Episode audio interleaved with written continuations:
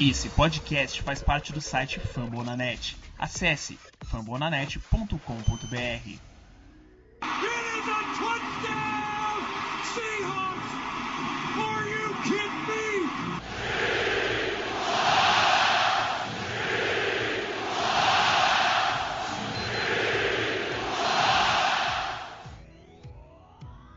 Fala galera do Wolfman Brasil, estamos de volta na pura e mais sorridente alegria das vitórias. E mais uma vez aqui, estou com o meu grande, ele que agora pode se chamar de vidente, Jeff Martins, que ele tá quase cravando o recorde de Seattle na temporada. E aí, Jeff, como, como, como estamos? Fala rapaziada, um dia feliz, uma, uma, uma, uma vitória daquelas que, que coloca brilho nos olhos de qualquer torcedor, porque é uma vitória com a filosofia, com a identidade, com o sangue de Seattle. Defesa empolgante, defesa imponente, uma defesa que se sobressai no jogo e o Russell Wilson clutch. Momento que se precisa ele aparece. É, a gente vai falar sobre esse jogo, é, como sempre, responder a perguntas das pessoas que mandam aqui pro podcast pra gente responder. Dar uma palhinha do que pode vir a ser o jogo com o San Francisco 49ers na próxima semana. E é isso aí, galera. Fazer um, um dos podcasts mais divertidos que vai ser, vai ser isso, porque tá, tá todo mundo feliz. E vamos que vamos, Go Hawks. Então nós vamos lá, meus queridos, para as perguntas.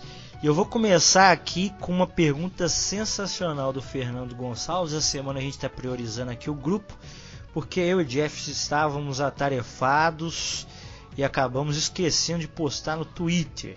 Mas mesmo assim, muito obrigado a vocês que nos acompanham no Twitter no Facebook e Instagram, senão a Viviane vai me bater. Fernando Gonçalves, ele fez uma pergunta aqui muito legal. A gente já até falou aqui um pouco antes. Qual time nos playoffs seria mais difícil para Seattle enfrentar? Ou nós somos o time mais difícil para os outros times enfrentar? Bom, divertido responder essa pergunta, porque a gente está falando da NFC. NFC, como sempre, é, é tradição, é sempre grandes equipes. Acho que mais do que a AFC, a gente tira, isola o nível aqui, ele, é, ele é, é, bem maior, é mais competitivo. Então, mesmo o Minnesota, que é a equipe que está ali no, no, no wild card agora, pra, nas previsões ali, se terminasse hoje, seria Minnesota, Chicago Bears, Seattle e Dallas. Qualquer uma dessa, dessas equipes é pedreira, mesmo o Minnesota. Até falando aqui antes de começar, é uma equipe muito traiçoeira. É uma defesa muito forte, é um ataque talentoso. Ah, mas o Kirk Cousins vem jogando muito mal. Ele pode jogar bem um jogo e lançar 400 jardas e 4 TDs. O Adam Thielen pode fazer um jogo de 150, o Stephen Diggs fazer jogadas explosivas, tudo pode acontecer. Então é, não tem jogo fácil né? em pós-temporada da NFC e nesse ano, é, sobretudo, ainda, ainda mais, mais difícil. É, Dallas Cowboys é uma defesa incrível, que tá on fire, tá jogando muito bem nas últimas semanas, melhor a cada semana. Um front seven que vem jogando muito bem nas últimas semanas.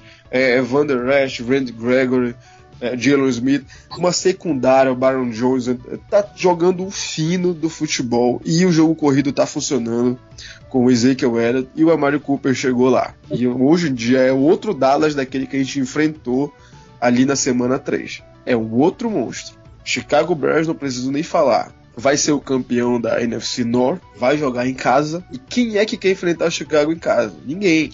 Em janeiro no que... frio. Em janeiro, então, ali, Chicago, um frio de lascar. Quem vai querer jogar ali contra o Khalil Mack, Leonard Floyd, Kyle Fuller?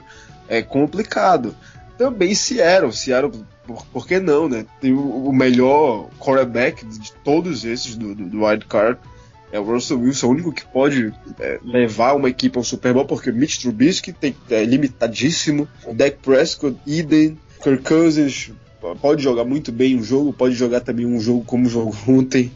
Então, desses quatro times de, de, de repescagem de wildcard, o Russell Wilson é o, é o disparado melhor quarterback. Então, se guiando nisso, acho que é jogo duro contra todo mundo ali.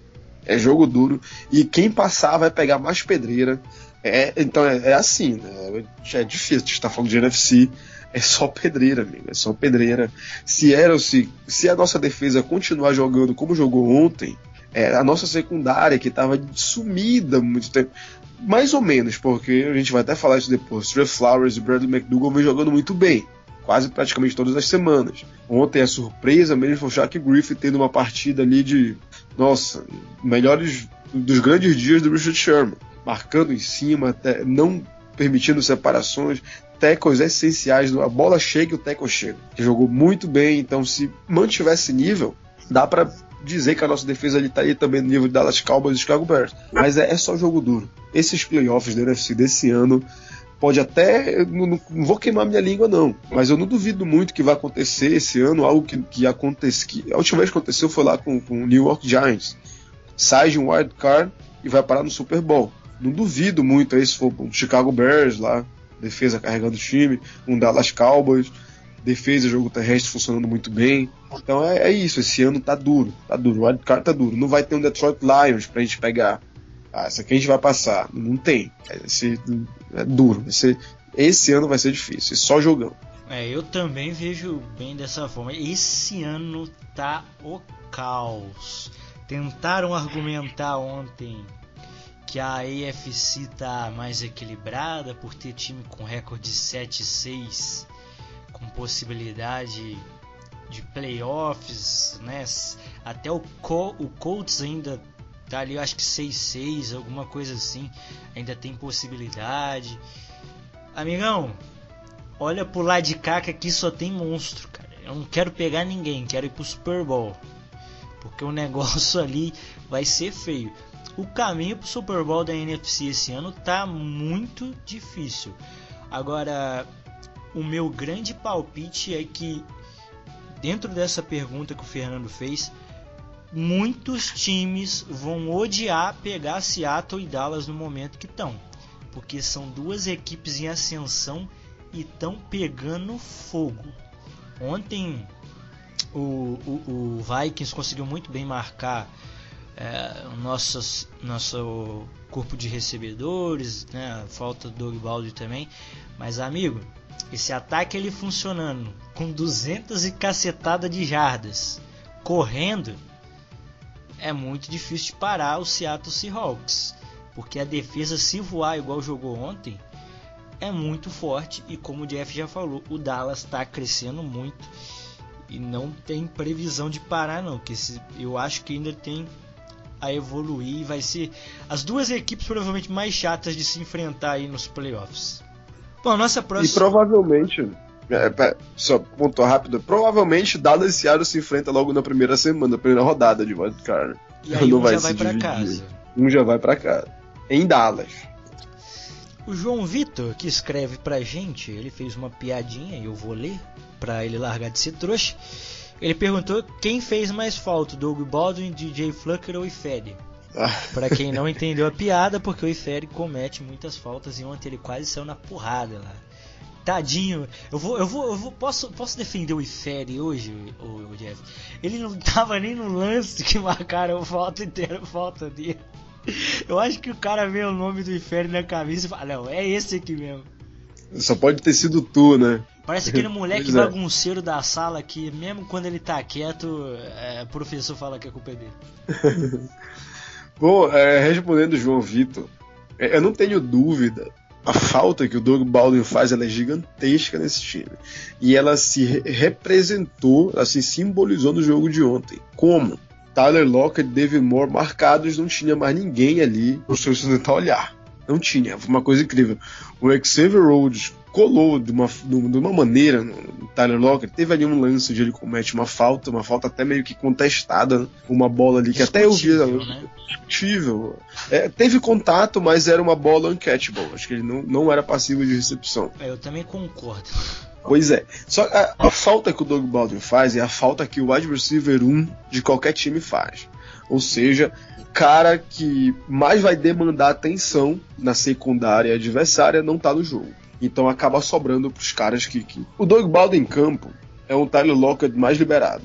O Doug Baldwin em campo é um Tyler Lockett com, com mais probabilidade de conseguir uma big play, um passe de 20, 25 jardas, como ele vinha conseguindo nas últimas semanas. E isso até se evidencia em outra coisa. O aparecimento do Dave Moore, como a gente até falou aqui no, nos podcasts atrás, o aparecimento dele na red zone esse ano se deve muito também às marcações duplas em cima do Doug Baldwin, como acontecia com o Jimmy Graham. O Doug Baldwin explode em, em TDs quando o Jimmy Graham tá na red zone. Geralmente ele estava lá demandando marcação dupla. Então é assim que funciona. O Doug Baldwin não jogar é um dia é, complicado pro, pro jogo aéreo de Seattle. E ontem foi isso, ele fez muita falta. É, a gente não teve ajuste suficiente para cobrir essa deficiência. Não houve passes curtos, não houve releases rápidos do Russell Wilson, não houve chamada de jogada onde o passe saísse ali com quase pós-snap. E a gente sofreu, sofreu. Se não fosse a péssima partida do ataque do Minnesota, não fosse a péssima partida, qualquer outro time ali, eu duvido que Seattle saísse, saísse com uma vitória. Tudo bem, nossa defesa jogou muito bem ontem, muito bem, mas só que o nosso ataque aéreo foi inexistente. E, claro, você tá também o nosso ataque terrestre foi, foi absurdo, mais uma vez, como já vem sendo comum. Mas é isso, acho que a ausência do Doug Baldwin ela limita demais o nosso time, ela limita demais o Russell Wilson, ele fica assim o melhor, o melhor recebedor dele e o primeiro alvo, ele sempre olha pro Doug Baldwin muito bem marcado, sempre sobra pro Dave Moore, sempre sobra pro Tyler Lockett. E ontem a gente viu muito isso. Por mais que a conexão deles dois não esteja tão bem esse ano, como a gente tem visto nas últimas semanas, passes na red zone não sendo completados, falta de comunicação, overthrow do Russell Wilson, mas a falta que ele faz para dar preocupação a mais para a secundária adversária é muito, muito grande. E, e, ele sempre, o Doug Baldwin, ele é um especialista em rotas, aquelas rotas flat, rotas lentas, rotas in. A gente sente muita, muita falta disso. Se ele não estiver jogando, a gente viu isso ontem. O Russell Wilson tinha tempo no pocket, mas não tinha para quem lançar. Não era nem aquele caso que, que acontecia muito no início da temporada, o Russell segurando muita bola. Não tinha ninguém separado, ninguém. A gente via nos replays, pô, tinha que segurar, porque se ele lançasse, era marcação dupla, uma, uma cover two, e a gente ia ser interceptado. Então é isso, o Doug Baldwin precisa voltar saudável para esses playoffs, pra essas batalhas de playoffs, porque vai ser estritamente necessário ele. E falando por tabela também, o DJ Flucker, o DJ Flucker, obviamente, ele faz muita falta. Faz muita falta é, é, o, é o nosso primeiro wide guard. Mas se bem que o Jordan Simmons, como a gente falou, ele fez uma grande partida ontem. Tem aquela estatística, né, Rodolfo? Do, dois, jogos dois jogos que ele jogou, o Seattle passou de 200 jardas corridas. Exatamente, contra os Rams e, e agora contra o Minnesota. Pois é. Então é, é muito também do que, do que eu acabei de falar, pelo que a gente vai falar durante o podcast, da nova filosofia de bloqueios da nossa linha ofensiva. Tá tão boa ao ponto de uma uma peça fundamental do esquema sair e outra vir e repor. O Jordan Simmons tem talento. Ele tem talento, ele é grande, ele é corpulento, o cara se impõe fisicamente é, sobre o defensor. Mas a gente está com uma filosofia de bloqueios muito, muito boa, muito eficaz esse ano, a ponto Jordan da gente Simons, se dar. inclusive, ontem que encarou de frente, se não me engano, o Everson Griffin, né? O grande Everson Griffin, né? Acho que foi, foi uma grande partida do Jordan Simon. E, então é isso, ele tem seu talento, mas hoje em dia a gente se dá o luxo de perder uma peça fundamental e a linha não sofrer tanto, não sentir tanto essa ausência. Vamos lembrar que há umas semanas atrás o Justin Britt saiu e o, o Joey Hunt fez uma excelente partida também. Então é uma filosofia nova que se implementa, que permite com que nomes saiam e o nível continue igual ou parecido. É muito bom isso, é muito bom. Eu diria que hoje, facilmente, o, o Mike Solari é o, o, coordenador de linha ofensiva do ano, o melhor do ano. O up que ele dá na linha ofensiva de Seattle, tanto para proteção ao passe quanto para abertura para o jogo corrido, não se vê na NFL. Não tem paralela. É, sai de um nível para um outro muito alto. É um passo muito largo que a gente deu esse ano. E tendo em vista tudo isso, acho que a, o que fez mais falta realmente foi o Doug Baldwin. A gente viu isso. Foi um jogo difícil. Um jogo difícil. O Russell teve só 70 jardas passadas. Teve um rating baixíssimo. Muito por conta da ausência do principal recebedor dele. Bom, a nossa próxima pergunta aqui então, que nós vamos colocar e depois eu vou encerrar com uma aqui, né? Que a sair é, perguntar aqui, né? O Yuri Mendes ele perguntou é, por que o Mike Davis tem snaps em momentos importantes do jogo, tendo o Carson e o Penny, né? Yuri, tem muitos momentos no jogo que a gente fica Pô, cadê o Chris Carson? O Chris Carson ele corre muito no primeiro e no segundo quarto. Olha, ontem o Chris Carson correu para 22, ele tocou na bola 22 vezes o Rashad Penny 8, o Mike Davis 3. É muita coisa para um só jogador na relação com os outros running backs. Não há ali um, um equilíbrio, o que é um desequilíbrio. O Chris Carson correndo muito. E o Chris Carson, a gente tem que entender, a gente, enquanto torcedor, tem que entender uma coisa. Ele é uma espécie de running back que precisa descansar. Ele não é um Alvin Kamara, ele não é um, Christian McCaffrey. Os caras que correm reto. Tá lá o gap, o cara vai. O, o, o Chris Carson, ele corre entre os tackles, ele gosta do tackle, ele gosta de, de, de bater de frente com o defensor. Ele gosta, ele quebra primeiro tackle, segundo, terceiro. Ele é um do, do, dos running backs, não sei se é o maior, mas é, acho que é o terceiro, atrás do Nick Chubb e do, dos Colts. Esqueci o nome dele. Com mais jardas após o primeiro contato. Então esse tipo de jogador ele demanda um cuidado especial. O Chris Carson, ele, ele, no primeiro, segundo, quarto, só foi ele quem correu praticamente. A gente tem que evitar uma contusão. Precisa é, perder o Chris Carson nessa altura do campeonato em dezembro é praticamente um, um adeus a, a, chance chance que a gente tem em playoffs. Então eu, eu não discordo tanto assim de, de, preservar, até porque o touchdown que deu provavelmente a vitória pra gente ontem, lá no último quarto, foi todo do Chris Carson. E, e, muito por conta do que dele ter descansado também ali pelo terceiro, pelo início do, do, do último quarto. Ele consegue uma corrida explosiva ali pela lateral e consegue mais uma outra corrida e vai lá o Russell Wilson dá para ele de duas ou três jardas e ele vai consegue o TD quebrando um tackle é, que poucos running backs quebrariam ali na linha de uma jarda. Então é isso, acho que o Chris Carson ele corre demais, ele tem um estilo de correr muito físico muito, muito físico demais, lembra demais o Marshall Lynch, e isso demanda cuidado. Isso demanda cuidado do Pete Carroll, que entende muito bem do assunto, sabe disso, e dosa mais, dosa mais. Ele poderia, é, a gente poderia fazer o que também? Dividir bastante, mas aí poderia ter um efeito contrário, coisa que a gente já viu, com os Carson correndo muito bem e tendo que dividir o mesmo número de carregadas com outro corredor e as coisas não correm tão bem assim e a gente perde o jogo, como foi contra o Chicago Bears. Então que corra muito, que corra com eficiência para poder descansar e tentar aparecer no último quarto. Eu acho que esse é o ideal. É para isso que a gente tem o Mike Davis e o Rashad Penny, para cobrir enquanto o Chris Carson tá ali da sideline se recuperando de um, de um tackle, se recuperando de, de uma corrida mais dura que ele tenha feito ali num drive. Não discordo não dessa, dessa às vezes dá raiva assim, porque a gente, pô, bota o cara aí, bota o cara aí. Mas pensando bem em dezembro, é, é bom olhar bem com cuidado esses jogadores é, principais aí da equipe. Ontem o que me deu mais. que eu fiquei mais assim nervoso foi o garbage time ali fervendo e jogador titular no, no campo. Isso ali que eu fiquei assim, porra, quero que você tá fazendo, tira esses caras daí. Entendeu?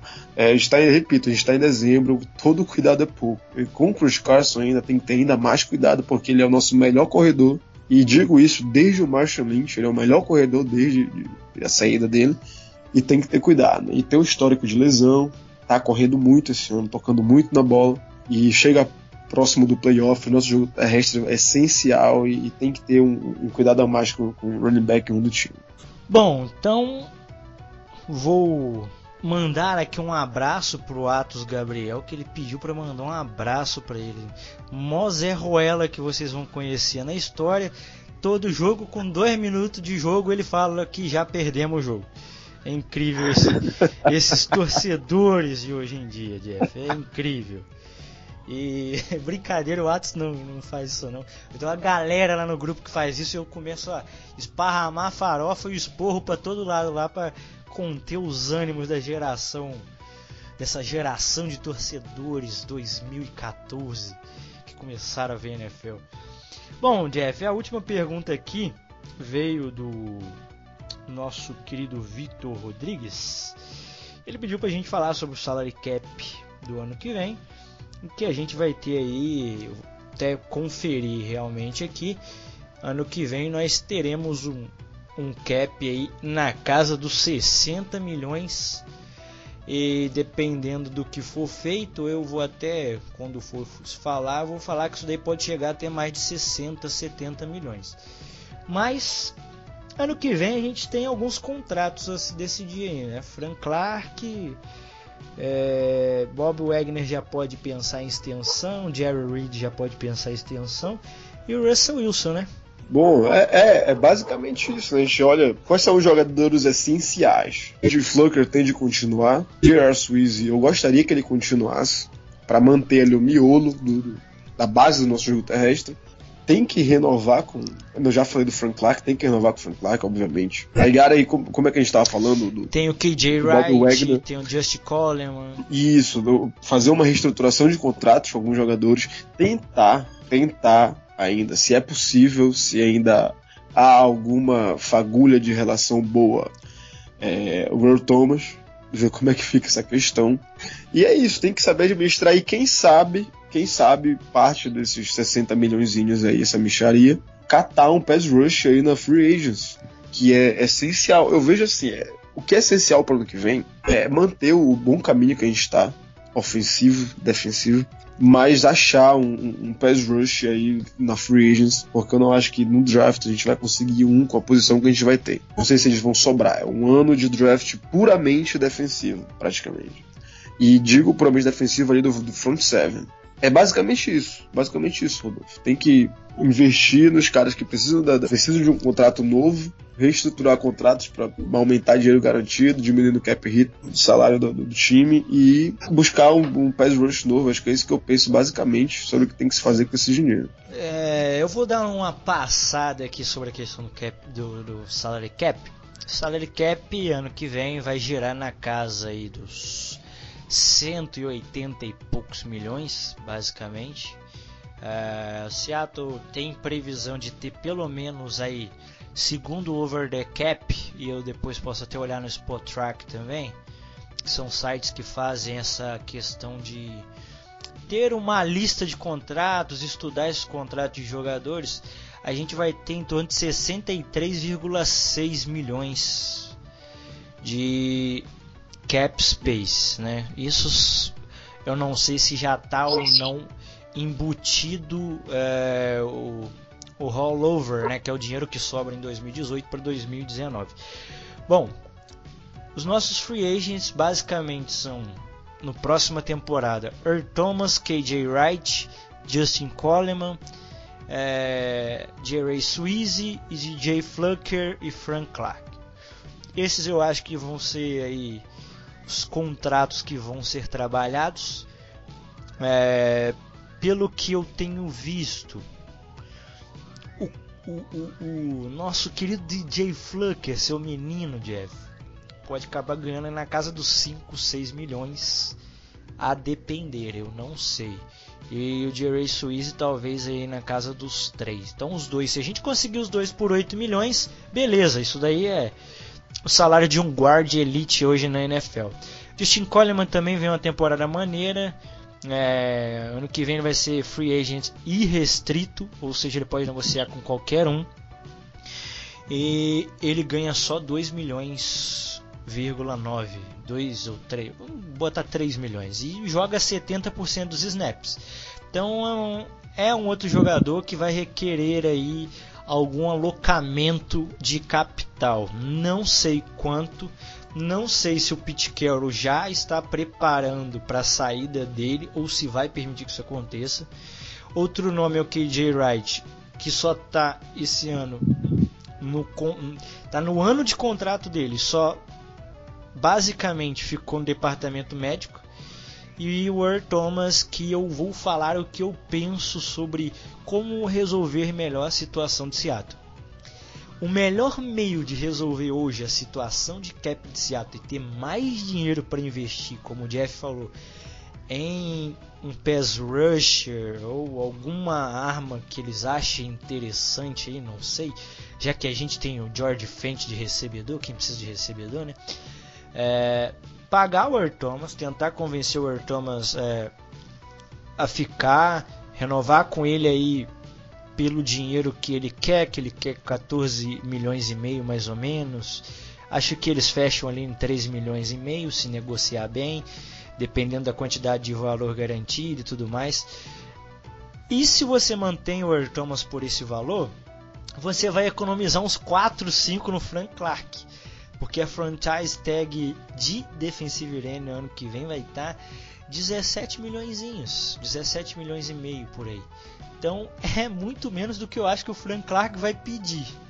Porque a gente está vendo os caras pedindo 22, 23 milhões. Se ele pedir isso, é muito dinheiro. É muito dinheiro.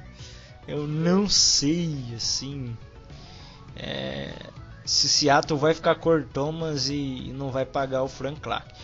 É, e, a, e a, o contrário também é justo, só que a, a, a tag de free safety, de safety na NFL, ela tá meio cara. Os cinco principais contratos de safety da NFL já estão acima de 12, 13 milhões, então é melhor renovar com o Thomas pelo que ele quer e você estrutura o, o, o contrato da forma que melhor lhe agrade. É, sobre o Russell Wilson Bob Wagner, só 2020, mas logicamente que dá para brincar um pouco com o contrato do Russell Wilson. O Russell Wilson ano que vem vai ter um cap hit de 25 milhões. Dá para puxar 5 milhões para baixo, dando uma renovação para ele, pagando 30 milhões por ano, que é menos do que o Aaron Rodgers ganha, mantendo ele por mais 6 anos, né? Olha só que maravilha. E aí você tem seu quarterback de elite aí, é, por muito mais tempo e abre 5 milhões aí, ou seja, na nossa brincadeirinha de hoje a gente já chega na casa dos 70 milhões aproximadamente. E renovar, estender com o Bob Wagner, e eu até falei com o Jeff mais cedo também, aproveitar a oportunidade de fechar já logo com extensão com o Jaron Reed, porque se ano que vem, quando ele bater no mercado, vai ter muita gente babando no Jaron Reed é, que vai ser de 2019 para 2020, o último ano de contrato dele. É, paga 12, 13 milhões e mantém esse menino quieto aí. Então a gente já tem um, uma base sólida da defesa, logicamente renovando com Bob Wagner, que provavelmente vai querer aí na casa dos 17, 16, talvez 18 milhões e vale tranquilamente. Então dá para mexer nisso tudo. E Seattle ainda tem uma flexibilidade talvez interessante que o King Chancellor ainda tem, olha só, Jeff, que coisa interessante. 13 milhões para receber.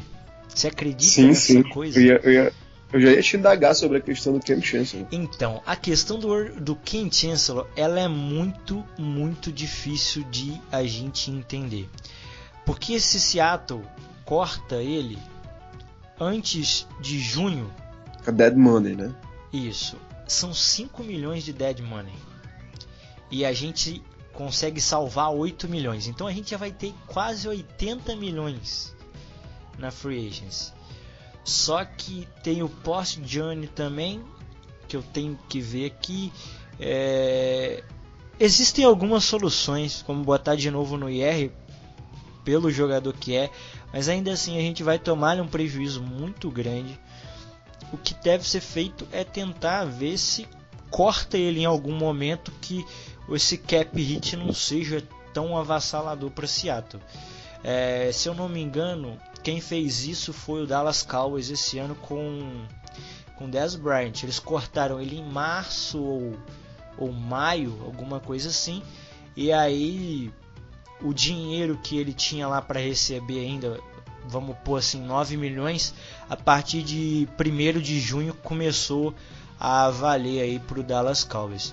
É, então Seattle vai ter que se movimentar nesse sentido, ver aí também a situação do McDowell, que ainda tem dinheiro lá, tem um jeito aí, se eu não me engano, é cortar ele depois de 1 de junho, que é o mesmo caso do Ken Chancellor, é, a gente ganharia aí cerca de um milhão e meio. Então existem alguns contratos que dá para ser trabalhados e, cara, de preferência manter o que a gente tem de melhor no time, renovando esse contrato, reestruturando para ter flexibilidade para o futuro.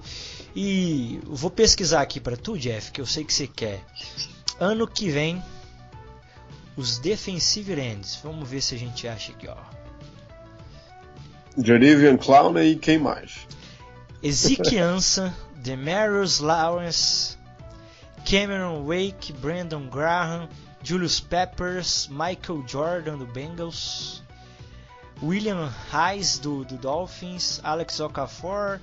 E aí já começa um patamar um pouco menor, né? Bruce Irving, more, nem tanto assim Bruce Irving, né? Mas enfim. Pô, Mas o primeiro patamar ali é, é, o que é interessante, né? Ezequiança e DeMarcus Lawrence. Desses aí, é, o DeMarcus Lawrence é óbvio, é impossível. E ele vai conseguir muita, muita grana lá em Dallas. Muita grana mesmo. Acho que ele é uma das bases daquela defesa. Brandon Graham, depois de uma temporada decepcionante como essa, ele já, ele já não é mais nenhum garoto. É um excelente e, e seria interessante ir lá, só que a questão é quanto é que ele, quanto vai estar o valor desses caras. Vai é, a, fran, a, tag deles estão em 17 milhões, então tipo eles já estão na primeira tag, né? O, tanto o Ezequiança é. quanto o Lawrence estão na primeira tag. Quando se aplica a segunda tag, o valor ele sobe e tipo o mercado de defensivo, de jogadores defensivos subiu. Então os caras com os melhores contratos são a base salarial para tag. Então eles vão ganhar na casa dos 21, 22 milhões só com uma tag. E talvez isso seja até mais vantajoso para um time que dá um contrato longo. Mas não dá para ficar mantendo o jogador por duas, três temporadas assim. E provavelmente esses dois vão ter contratos na casa dos 22, 23 milhões. Eu acho. Com certeza, com certeza. O Ziggy Ansah, são as pretensões ali do, do Matt Patricia de mantê-lo. Assim, Mas tem, de, de tem, tem, tem, opções legais no mercado se a gente olhar. Por exemplo, tem o, o o Trey Flowers do, do Patriots está jogando muito bem essa temporada. O Trey Flowers, ele, eu sempre comparei muito o Trey Flowers com, com o Michael Bennett. É o cara que joga, ele alinha em todas as posições da linha defensiva. Ele pode ser um tackle, pode ser um defensive end, pode ser um. É, é, é, incrível, é incrível. Isso aqui eu acho que eu não creio que o Bill Belichick vai permitir que ele saia. Não creio. Ainda mais quando a gente está falando de um front seven que vem capengando, que não é dos melhores da liga. Então acho complicado. O, a questão do, do Jadavion Clown aparece parece ser a mais provável por conta que existe a probabilidade do, do, do Houston Texans liberá-lo por essa temporada. Fazer um esforço aí, mas também é, é, bem difícil. Esse tipo de previsão é bem complicado. O ideal seria fazer isso que tu falou aí brilhantemente: reestruturar contratos. Reestruturar contratos é, renovar contratos. O Frank Clark ele vai abocanhar uma boa parcela de dinheiro, com certeza. É, o Earl Thomas, apesar de eu torcer muito para que acontecesse, eu acho bem difícil. E acho também bem difícil, não só pela parte do Earl Thomas, mas pode ser também pela parte do nosso front office, com o Bradley McDougall jogando tão bem. Mas, é, e o Earl Thomas não é mais um garoto, né? Vai para casa dos 31 anos no ano que vem. Então tem muita coisa a se, a se observar e esse, essa intertemporada vai ser bem interessante nesse ponto aí. Seattle não é um time lá muito agressivo na free agents. Será que vai esse ano a gente vai mudar essa filosofia? Talvez a gente vá atrás de um safety ou de um, de um, de um pass rush pelo draft mesmo. Bem provável. É bem, bem difícil, né? Por exemplo, lá Marcos Joyner do, do Rams também vai para free, free agents ano que vem, tá jogando muito bem. E, tipo, ganha menos do que o Earl Thomas. E jogou 90% dos snaps da temporada. Então, tipo, tem nomes interessantes. O próprio. O Texugo do Mel vai estar no que vem aí na, no mercado. Mas ele é, é, muito caro. O Tyron Mathieu ele vai ser muito caro. É, o contrato dele com o Texans é 7 milhões. Eu não sei quanto ele vai querer no próximo, né? Pois é, ele tá tendo, ele tá tendo um ano, ele tá, tá produzindo alguma coisa lá. Tá, depende também do que ele do que ele tem na mente. É, vai ser um ano bem, bem complicado. A gente vai ter que esperar para ver o que Seattle vai fazer, quais são as pretensões, se Seattle uh, vai querer talvez forçar uma pique de draft no Earl Thomas, por exemplo, que pode acontecer. É, porque, uma... Uma, uma, porque isso é importante, não uma coisa é certa, a gente tem certeza. A gente só tem quatro escolhas de draft. E, e então isso, é torna, pouquíssimo. Pois é, isso torna, e mais importante, uma certa agressividade na, na, na intertemporada, na free agents. Que eu não, não, acredito. Também é provável que o Pete Carroll faça, junto com o John Schneider, aquilo que eles fazem todo ano. Pega o primeiro round e sai dividindo. Vira, é, transformar isso numa Muito provável. Isso é muito provável. É, um, um ano, é uma, são previsões divertidas de fazer, interessantes, mas sem nenhuma credibilidade. Não dá, não dá, simplesmente não dá para prever o que vai acontecer. O que dá para falar aí, que foi o, o Vitor, né, que perguntou pra gente, é, cara, dependendo do que Seattle fazer, a gente tem mais de 80 milhões de cap aí.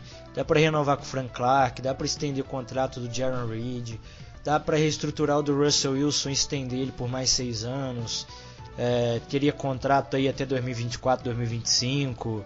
é, pagando 30 milhões para ele, 31 que seja, com uma boa quantidade de dinheiro garantido. O, o Bob Wagner, que é o principal pilar dessa defesa. Então, é, Seattle vai ter dinheiro para poder gastar. As decisões vão ter que ser tomadas é, de forma correta. E de novo, né? Seattle vai ter que procurar aquele famoso chip, né? Chips, aquelas ovelhinhas, os caras que, que com contrato baratinho, tipo o Bradley McDougall que ganha 3 milhões e meio. Você pode não acreditar nisso. Olha, Brad... Jogando ao pro. Pois é, Bradley McDougall, a gente encontra o Pete Carroll, o John Schneider, a gente precisa falar disso em algum podcast. Contrariando as nossas expectativas de início de temporada, eles estão fazendo um belo trabalho, catando é, nomes. Olha, o Justin Coleman tá aí desde o ano passado. Foi um, esse rapaz foi um achado. O Bradley McDougall também. O DJ Flucker agora trazer ele do New York Giants, trazer o J.R. Swiss de volta. A gente fez umas movimentações esse ano interessantíssimas. É muito, e pagando banana por esses caras. O DJ Flucker 1 milhão e 800, se eu não me engano. O Swiss é, é, mínimo 1 milhão e 200 ou menos que isso até. A gente está pagando muito bem por jogadores a gente pensar, a gente tem o Trey Flowers lá de, de cornerback, que foi escolhido lá na casa do cacete nas últimas rodadas e tá jogando muito bem. Pois é, exatamente. A gente criticou, mas só que nessa altura do campeonato é um trabalho muito bem feito esse ano. E é aquela coisa, né? Engenheiro de obra pronta, né? Tem que elogiar.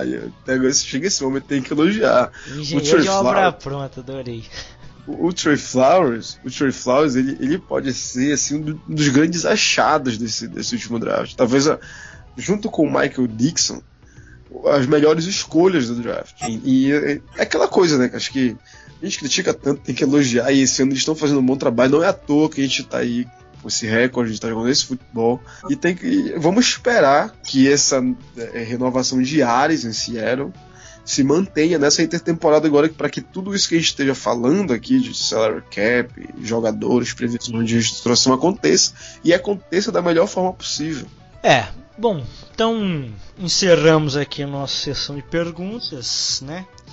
E já vamos emendar nesse jogo de ontem. Foi um jogo sensacional. Hoje a gente se estendeu um pouco mais, porque próximo jogo será contra o 49ers novamente. A gente já falou duas semanas atrás sobre esse jogo e eu acho que não tem muita perspectiva de mudar. O Fortnite é um time bem frágil, mas a gente vai dar algumas passadas aqui ainda. Jeff, ontem um jogo que o ataque foi inoperante boa parte, tivemos, tivemos problemas. É, o DJ o David Moore, ia falar DJ Moore, olha só. O David Moore ali vez de arrastar os pés que garantiriam um touchdown, também acaba tendo a incompetência de não completar ali. E Seattle ficou no afogo até o último quarto, quando o Russell Wilson apareceu e o Chris Carson matou o jogo. Então, né, foi um, um foi, assim, do meu ponto de vista, foi um, foi um jogaço.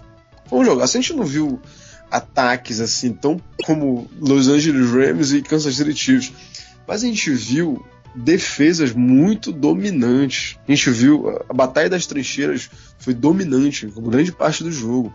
É, é, as secundárias dominando os receivers.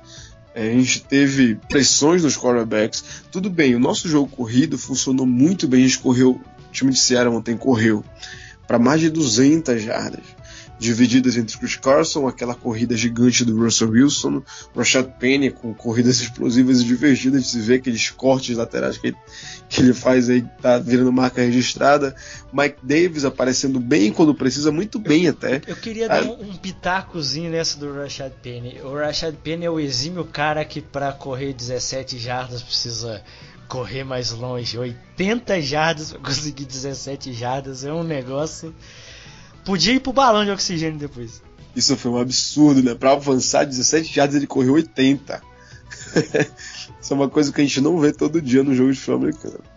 Mas enfim, foi um jogo onde as defesas jogaram muito bem. As defesas jogaram muito bem.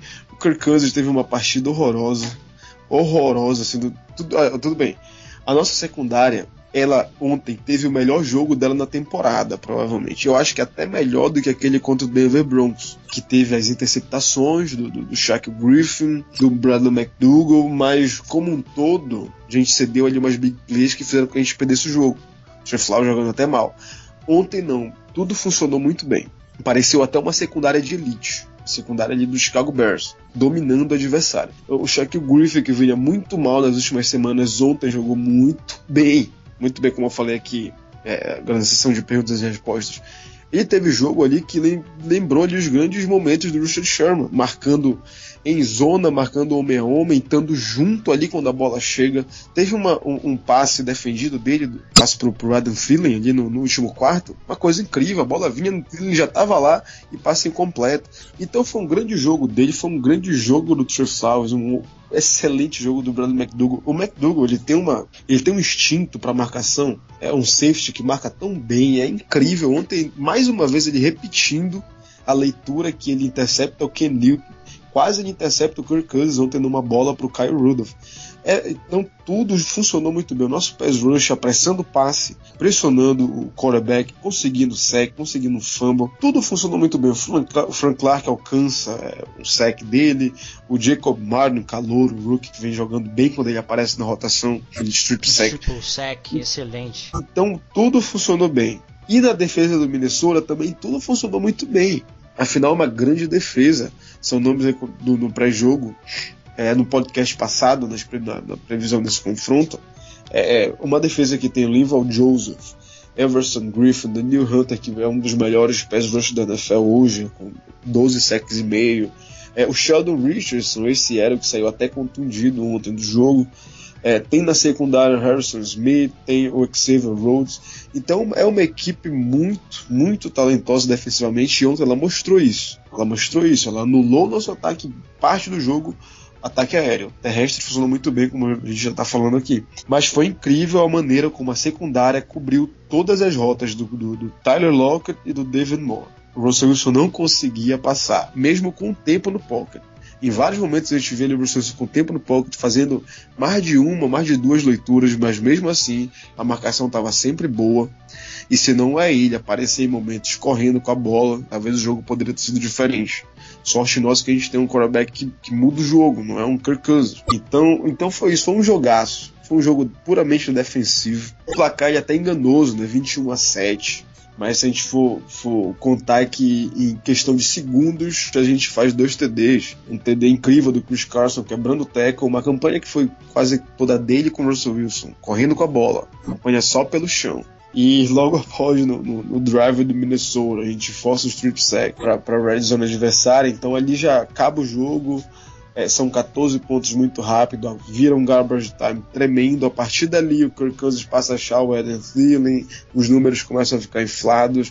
O Eden Thielen ele tem é, 76, 70 jardas de recepções. Dessas 70 aí, pelo menos umas 40 foi no garbage time. Mesmo o Stephen Diggs. É, o Stephen Diggs teve, teve uma, eu acho que foi a única falha, a única falha, veja só, da nossa secundária no jogo foi do Trey Flowers, um dos melhores da partida ontem, mas só que não foi exatamente uma falha dele, porque ele estava muito bem na marcação naquela bola do Kirk Cousins. Acho que a melhor jogada do jogo. Simplesmente deu o azar da bola, de errar a mão na bola, né? Para bloquear. Isso, acho que, acho que, foi a grande jogada do, do, do, Minnesota no jogo.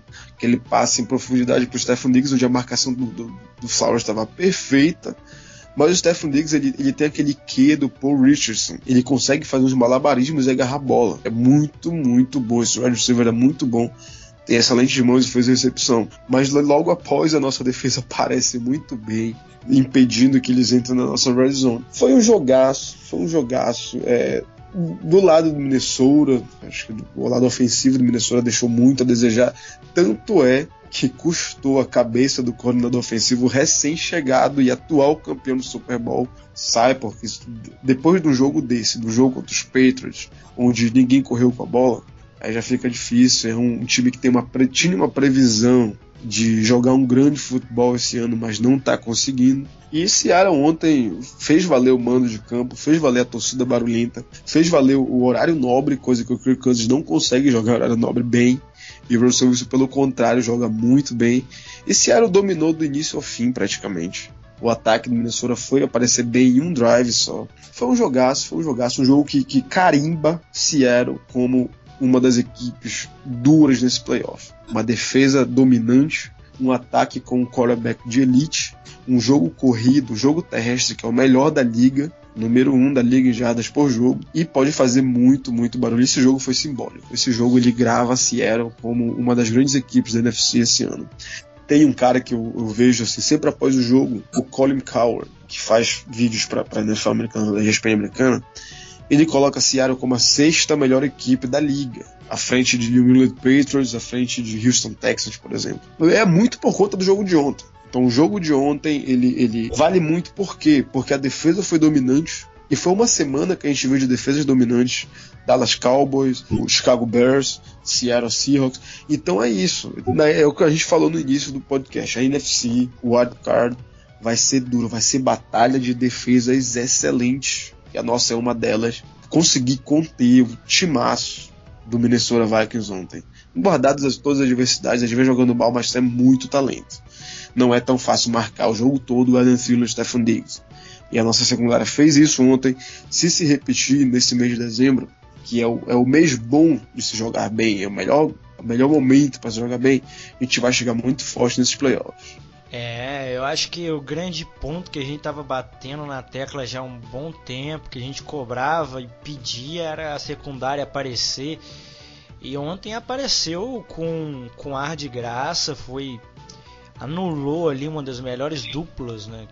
Ou a melhor dupla de a melhor receivers da NFL. Eu também acho que seja, né? Mas há controvérsias porque lá no Steelers tem o Antonio Brown e o Juju Smith-Schuster. Então é, existem lá lá tem o Will Fuller e o Hopkins no, no Texas, enfim. Boas é, duplas o... por aí. Mas eu acho que Seattle fez um trabalho incrível ontem, não perdeu teco em momento nenhum, um time muito guerreiro, um time que foi para cima. Frank Clark batendo o recorde pessoal dele de de sacks numa temporada com 11 agora. O Jaron Reed jogou muito, disruptivo o tempo todo ali no meio. O Jacob Martin, quando entra, tá arrumando uma farofa louca ali pelas laterais, oposto ao ao o Clark, gera bastante pressão, abre espaço para os jogadores virem e conseguir os seus sacks. Bob Wagner, não tem nem o que falar, né? Mas e a secundária a gente estava cobrando porque a gente sabia, né? Ano passado o Shaquille Griffin jogou muito bem. É, e esse ano estava muito disperso, indo desajeitado algumas vezes nas jogadas.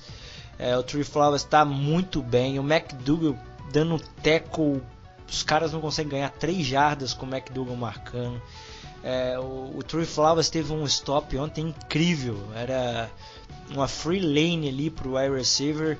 E ele pegou o cara pelo pé, filho, ele não soltou. Parecia cachorro mordendo um pedaço de picanha. Tão, tão feroz que o menino tava. Seattle tem um time muito completo. Acho que que ficou devendo um pouco ontem foi o ataque mas como é, o Jeff já até colocou, é, sem o Doug Baldwin a marcação fica muito restrita em cima do Tyler Lockett. O Dave Moore ainda está numa, vamos pôr assim, na temporada de rookie dele, cometeu uma falha é, e acabou ali desperdiçando, entre aspas, um touchdown. É, a gente teve ali um, uma graçola com George Fent, né? Que eu achei sensacional. A gente tinha previsto isso no podcast passado, Jeff. Vale lembrar sim, isso. Sim. E olha, eu vou te falar uma coisa. É, essa jogada com, com Fent na, na Red Zone é mortal. Se ele se, se tiver, por exemplo, se tiver a inventividade e a oportunidade, ou seja, um placar favorável e a bola ali na linha de duas, três jardas, é, é simples. É, colocarem o Fento como elegível, ele corre ali uma rota de três jardas, vira de frente pro Russell Wilson. Quem é que vai bloquear esse passe? Não tem. Quem, vai bloquear essa vai... jamanta? Pois é, então, foi se mortal uma jogada. E você fala assim, né, né? Vai, vai dar um passe ali para ele, ele vai correr três jardas e cair, porque é isso que ele faz. Ali dentro mesmo da, da red zone, ele corre até lá, fica lá para jogar em mim. Olha, é, é, é, isso. Ontem, ontem, eu te falei aqui agora há pouco, né? Foi o melhor jogo defensivo de Seattle esse ano. Foi o jogo de ontem. Melhor do que, todo, né, todos, obviamente. A gente foi coeso em todas as unidades do corpo defensivo. E ontem, ontem eu vi muita semelhança da, desse nosso jogo com aquele onde o Dallas domina o New Orleans Saints há duas semanas atrás. Por quê? Velocidade na linha de scrimmage. Todo, todo passe, todo aquele screen pass, aquele passe lateral do Kirk Cousins, já tinha um jogador ali para taclear. A gente não deu muitas jardas após recepção ontem. E o time que. A defesa que faz isso é a defesa dominante. A defesa que domina é a defesa que não cede jardas após recepção, que força é, terceiras descidas. Ontem Seattle estava forçando terceira descida em quase todo todo o drive do, do, do, Minnesota. Todo first down que o Minnesota conseguia tinha que tentar terceira descida. Time que vai muito para a terceira defesa que força a terceira descida, pode ser curta, pode ser longa, força a terceira descida, é, é a defesa que está dominando, defesa dominante. E a nossa defesa ontem ela foi dominante ela foi rápida, o front seven foi rápido, os nossos linebackers estavam rápido no tackle, o Justin Coleman, incrível, sempre jogadas explosivas, sempre é, é, rápido no tackle, o Trey Flowers rápido no tackle, o Shaq Griffin ontem jogou muito bem nesse sentido. Então, esse time jogando assim é das grandes defesas da NFC, junto com o Chicago Bears, Dallas Cowboys. É coisa que, por exemplo, a defesa do Los Angeles Rams ainda peca. É muito bom ali na pressão, na linha defensiva. Ainda peca um pouco na velocidade na linha de scrimmage, tudo, coisa e tal. Por isso o time acaba tomando muitos pontos é, nos jogos onde ele acaba ganhando por muitos pontos também. Então é isso, foi, foi o melhor jogo. Bob Wagner teve mais um excelente jogo, mais um excelente jogo, conseguindo sec, parando. Ele conseguiu sec ou eu tô enganado? Conseguiu, não conseguiu? Bob Wagner? Bob Wagner. Ontem eu acho que não. Posso conferir para você. Acho que, eu acho que foi só o Frank Clark e o, o, o Jacob Martin, né? Não, ele não conseguiu sec, não. O que ele conseguiu foi um tackle numa quarta para um. Ele quebra ali a, a linha de scrimmage e consegue o tackle. E tem aquela jogada maravilhosa dele, aquele bloqueio de punch maravilhoso, onde ele salta. Eu, particularmente, acho que ali foi, houve uma falta ele toca nos jogadores da, da, da nossa ali do nosso time, tem ali uma leve impulsão, só, só de tocar já não pode, já, já é uma jogada faltosa. Mas enfim, não foi, foi uma jogada explosiva, uma jogada que quase pôs estádio abaixo, todo mundo gosta desse tipo de coisa, bloqueada, uma das melhores coisas do jogo, a torcida vai ao delírio. E é isso, foi, foi um grande jogo defensivo. Se a gente repetir essa atuação domingo que vem, São Francisco não tem chances. E se a gente repetir essa atuação contra o Kansas City Chiefs, há uma probabilidade de vencer. Há uma probabilidade de vencer o time do Patrick Mahomes aí. Eu acho que a gente vai ganhar do time do Patrick Mahomes também. É, mas pra, só pra gente salientar aqui, é, trabalho da secundária foi tão incrível que foram cinco passes desviados, fora aquele retorno para touchdown do Jacob do Justin Collins. Foram dois passos desviados do, Bray, uh, do Bradley McDougall. Inclusive, você até comentou lá na hora do jogo, né? Uh, foi o mesmo lance que ele interceptou o Ken Newton contra Carolina. E o Shaquille Griffin Sim, também com dois, dois passos desviados e o Trace Flowers com um. Pois é, é, foi um grande jogo. A nossa secundária ela finalmente apareceu como um todo, todos jogando muito bem, não teve aquela falha clamorosa. Mas tudo bem, tem, tem que se levar em consideração apesar do time de Minnesota ser muito talentoso, não vinha praticando um grande futebol, é, principalmente da, da, da, parte ofensiva. Mas é isso, acho que a gente chega muito forte nesse mês de dezembro, muito forte. É um adversário para o Kansas City e é difícil vencer o Kansas, muito por conta do Patrick Mahomes. É um cara que eu já disse, tem pouquíssimo a evoluir porque ele já é um quarterback quase perfeito. Ele tem, um, ele tem, uma, ele tem uma presença de pocket incrível. Eu ia comentar eu isso é agora, você roubou minhas palavras. É, pois é, é o melhor, é o melhor quarterback desde o Andrew Luck aparecendo assim, no, aquele boom. Acho que o Patrick Mahomes ele faz uma esse cara é incrível. Vou te contar, ele no pocket, ele não sente a pressão. Ele larga a bola rápido quando ele sente a blitz. Esse cara vai ser muito, muito grande. E, e isso mostra o quão gênio é o Andy Reid, porque ele, ele vai atrás, ele faz uma, uma trade para pegar o cara. Esse aqui é o meu jogador. Ele, ele diz: Esse aqui é o meu. Ele olha todos os tempos, esse aqui é o meu que eu quero. E tem lá o Alex Smith, que fazia um feijão com arroz ali e tudo Mas não, esse não é o cara. Esse aqui é o cara. Isso é coisa de gênio. E o Patrick Mahomes ele tem tudo para levar essa equipe ao Super Bowl, para chegar ao Super Bowl na primeira temporada dele. E ganhar, por que não? Tem tudo para isso. E joga, joga muita bola. Tem um braço excelente, uma precisão excelente. Ele corre, ele sai do pocket. É, o garoto é demais. É demais, né? Para os próximos anos ele tende a assombrar a liga, com certeza absoluta. É, eu também concordo com você. Esse garoto é fantástico. A gente vai ter uns anos aí, né, cara? Sinceramente, com os quarterbacks bem bons, né? Eu, acho que o Mayfield também tem muito a crescer. Eu acho que é um ótimo jogador.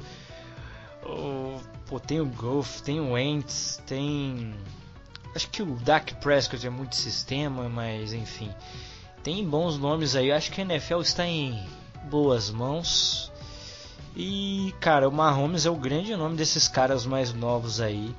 Mas, entretanto, Davi, porém, vendo o jogo deles contra o Ravens domingo, eu acho que Seattle tem aí sim uma possibilidade. 40% como você me disse mais cedo, mas tem. Porque se a defesa funcionar, fica bem complicadinho para eles, viu? Pois é, exatamente isso, né, Rodolfo? Se, se a defesa jogar como ela joga contra o Minnesota, ela, como ela jogou contra o Minnesota, a gente tem uma chance, porque o jogo pode se tornar um tiroteio. Tiroteio assim, tão quanto. É, vai ser Russell Wilson versus Patrick Mahomes. O Patrick Mahomes ele vai conseguir as jogadas exclusivas dele, por melhor que a nossa defesa jogue. Ele não é o Kirk Cousins. Ele tem muito mais qualidade predicada que o Kirk Cousins. Mas o Russell Wilson ele pode explorar essa defesa do, do, do Kansas City Chiefs. É uma defesa que, que vem. Suponhamos que o nosso, a nossa linha ofensiva, a gente vença a batalha das trincheiras ali e limite o D. Ford, Chris Jones a, a não alcançarem o Russell Wilson, a não pressionarem tanto o Russell Wilson, o Justin Houston. Esses caras são muito bons o Russell Wilson pode queimar a linha secundária do, do Kansas City Chiefs. Então pode ser um jogo interessantíssimo. Pode ser um jogo interessantíssimo. Seattle tem, tem chance. Implementar o jogo terrestre, deixar o ataque deles é, fora de campo, trabalhar o relógio, ser mortal na red zone, coisa que é importantíssima contra o Kansas City Chiefs. E isso a gente vem sendo nessa temporada, uma das melhores equipes da NFL nas últimas 20 chardas do campo. Então tem chances, tem chances sim. É, é, dá para ser um jogo duro. E, e, o Russell Wilson vai ser eu, vai ser vai ser um Sunday Night esse jogo? Ou será que eu tô errado? Eu não tenho esta informação. Deixa eu tentar procurar mas vai ser um Sunday Night. Olha só que maravilha vai ser um Sunday Night. Vai ser um Sunday Night em Seattle. Russell Wilson costuma brilhar em horário nobre. Então, olha, esse jogo vai ser o jogo da semana. Ele vai ser um, dos maiores jogos de dezembro. eu tenho, maior, tenho certeza absoluta disso. Seattle Chiefs vai ser um dos maiores jogos do mês de dezembro. Dia 23, e olha só, dia 23, pertinho do Natal. Nossa senhora, que jogaço. Que jogaço. Sunday Night Football. E a gente fica com, saudade daquela música mais antiga do Sunday Night, né? Que agora tem umas porcarias, inclusive. Não gostamos, não sei o nome da emissora lá que eu esqueci, mas. NBC. NBC. É NBC. Muito obrigado NBC. por cagar em tudo. Mas, enfim. Bom, é... então pra gente encerrar, vamos dar uma palhinha aí. O jogo do Foreigner a gente já falou, né? Bastante, umas duas semanas atrás. Eu acho que não muda muita coisa. O nosso time tem muito mais time e possibilidade de vencer. Exceto por uma pimenta que jogaram no Caldeirão vulgo Frank Clark. O que, que o Clark disse aí, o Jeff? Comente esta pérola aí. Pois é, né? acho que esse jogo ele. E olha só, é uma coisa importante aqui a se falar. O São Francisco, ele vence o Denver Broncos. Ele vence o Denver Broncos. Vai para a segunda partida dele contra a Seattle jogando em casa. É, o Nick Mullins, a gente pontuou, a gente pontuou sobre aquelas mais de 400 jardas que tinha conseguido em Seattle. E a gente não estava errado. É, foram muitas jardas após a recepção, principalmente do Dante Pérez. É, tinha ali pelo menos mais de 100 jardas é, após a recepção. Nesse jogo contra o Denver, ele consegue 332 jardas e dois touchdowns. É, lança 303, é, 33 passes, completa 20. Então ele não teve uma partida ruim. Teve sua interceptação, mas não teve uma partida ruim. Mas e vale lembrar que o George Kittle teve 210 jardas. Ou seja, está carregando o time. O Kiro, ele- eu falei isso no último podcast, o Kiro ele é a futura estrela. ele é uma Aliás, futura estrela. inclusive, ele era meu Tyrene preferido da classe dele. Eu queria ele em Seattle. Vai ser um dos grandes tarens da liga nos próximos anos. Tenho quase certeza. E falando do jogo, o Von Miller, ele consegue um sec, o Bradley Chubb consegue dois, e o resto da defesa dos Broncos não faz mais nada. Então, é, o, o time dos Broncos, ele, esse é um problema que eles têm. É um time que não está sendo explosivo onde precisa ser. A gente tem, tem grandes jogadores, mas o resto não consegue acompanhar a equipe. A impressão que a gente tem é essa. O Harris Jr. não jogou, então isso é um desfalque muito grande é um dos melhores cornerbacks da liga. Mas o São Francisco foi lá e venceu. Venceu uma equipe que vinha jogando bem, Case Keenum vinha jogando até razoavelmente bem. É um time que vinha correndo muito bem com a bola. Ross Freeman, Philip Lindsay. O Lindsay, ele teve um jogo extraordinário no último jogo do Denver Broncos. E o- a, defesa do São Francisco conseguiu limitar esse jogo terrestre do Denver Broncos a menos de 100 jardas. Então é uma coisa a se observar. Não vai ser um jogo tão fácil. Ele é uma pedreirazinha, vai ter que, vai ter que suar o uniforme para vencer. Se, se a defesa jogar como jogou contra a Minnesota, não, não vai ter tanto trabalho. O time do, do 49ers pode ter uma grande tarde também e pode complicar-lhe as coisas. E como tu falou ainda agora, é, tem aí uma, um início de entreveiro que é a entrevista do Frank Clark ontem pós-jogo, onde ele responde, né, o. Talvez essa seja a história particular do jogo. O Frank Clark praticamente fala assim: esqueçam o Richard Sherman, a defesa agora é minha. Ele não tá mais no nosso vestiário, portanto, o que ele fala não interessa. Então o Richard Sherman, de alguma Ih, forma, ele vai. pra briga. Pois é, de alguma forma ele vai responder, ele vai querer, ele se sentiu, ele vai ter que responder em campo. Então é um jogo interessante, não à toa a ESPN vai transmitir, ali na hora de 6 horas na ESPN 2. E vai ser um jogo, olha, vai ser um jogo interessante. Sempre ganhar do 49ers é bom, sempre. É um rival de divisão, rival histórico nos últimos anos, grandes duelos, grandes confrontos. Ir lá e vencer lá é muito bom. Agora não vai ser um jogo tão fácil assim. Vai ser um duelo. Vai ser um duelo. Vai ter que, que batalhar. Eles vão vender caro essa derrota. Essa, essa, vão vender caríssimo. Acho que, que assim, acho que vai ser um jogo um tanto quanto prazeroso de se assistir. É o que eu acho. Vamos entrar em garbage time bem rápido, porque a gente vai meter logo uns três touchdowns rapidinho e ser feliz. Eu, eu, eu vou, vou ser o contrário de você nessa, só para poder discordar, porque eu também acho que no fundo vai ser difícil esse jogo, essa bosta. Infelizmente, o 49ers está vivendo um momento de que acho que o Kyle Shanahan ele tá querendo se provar, né? Essa é a verdade, porque tá aí há duas temporadas, não consegue tirar o 49ers apesar de algumas boas peças que tem da situação. A gente também tem que entender o cara, né? Perde o quarterback que eles contratam por 28 milhões, mas mesmo assim falta alguma química nesse time do 49ers para poder engrenar e ser mais competitivo. Eu vejo, eu acho que eu até falei isso no outro podcast, eu vejo o time do 49ers por futuro dando muito trabalho na nossa divisão, sendo as brigando para ser a segunda, terceira força ali. É, eu acho que a gente em breve vai ter Seahawks e 49ers brigando de igual pro, com o Rams aí, não muito distante. Acho que nos próximos dois anos aí a gente vai ver isso. Mas assim, a NFL muda muito rápido, vai depender muito do que o Shanahan vai conseguir implementar nesse time. E esse elemento aí que ganhou o jogo, né? O Frank Clark dá essa respondida, essa cutucada. Eu só quero que o Russell Wilson no fundo mesmo torre o Richard Sherman até não poder mais, até ele virar carvão, porque saiu falando um monte de bosta, essa é a verdade. E tudo que eu sentia de bom por ele não terminou, mas digamos que diminuiu. E a gente vai torcer principalmente né, para a volta do Doug Baldwin. Precisa voltar para esse jogo. A gente não enfrentar os mesmos problemas que a gente enfrentou nesse último jogo contra a Minnesota. Acho que a gente é, é essencial. O DJ eu duvido muito que ele, que ele esteja apto. O Michael Kendricks aparentemente teve um problema que torna duvidosa a, a, presença dele nesse jogo. Então tem isso. Vamos essa semana é importante para a gente é, ver assim a, como que o nosso time vai para São Francisco enfrentar eles. É isso aí, galera. Vamos encerrando por aqui mais um podcast. Fica aí aquele nosso abraço e o pedido para nos seguir aí no nosso Facebook, Twitter, Instagram. Vai lá no site também, dá uma conferida nos nossos artigos lá. O Jeff de vez em quando lança um. Lá sempre tem o pré-jogo com o Alexandre agora, não tá mais na mão do Jeff.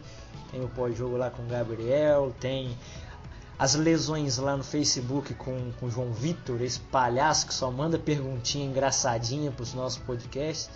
E, e, o Johnny escreve lá também sobre jogos históricos, é bem legal para a gente conhecer um pouco mais de algumas, alguns fatos que ocorreram durante é, o passado e a gente não acompanhava. Então é isso aí, galera. Forte abraço, até a próxima e Go Hawks! É isso aí, rapaziada. Faz, façam tudo isso que o Rodolfo falou ouçam esse podcast, é, curtem, compartilhem, discordem, concordem, é, critiquem, desçam a lenha aqui no de nós dois ou nos dois. Mas enfim. De preferência no Jeff, tá? e é isso aí, galera. Uma boa semana a todos. Muito boa sorte no próximo jogo. Uma boa sexta-feira, um bom sábado, um bom domingo. Que a gente tenha uma grande vitória em São Francisco. Possa vir para o próximo podcast falar de uma grande vitória um 95. E é isso aí, rapaziada. Go Hawks! Esse podcast faz parte do site Fambonanet. Acesse fambonanet.com.br.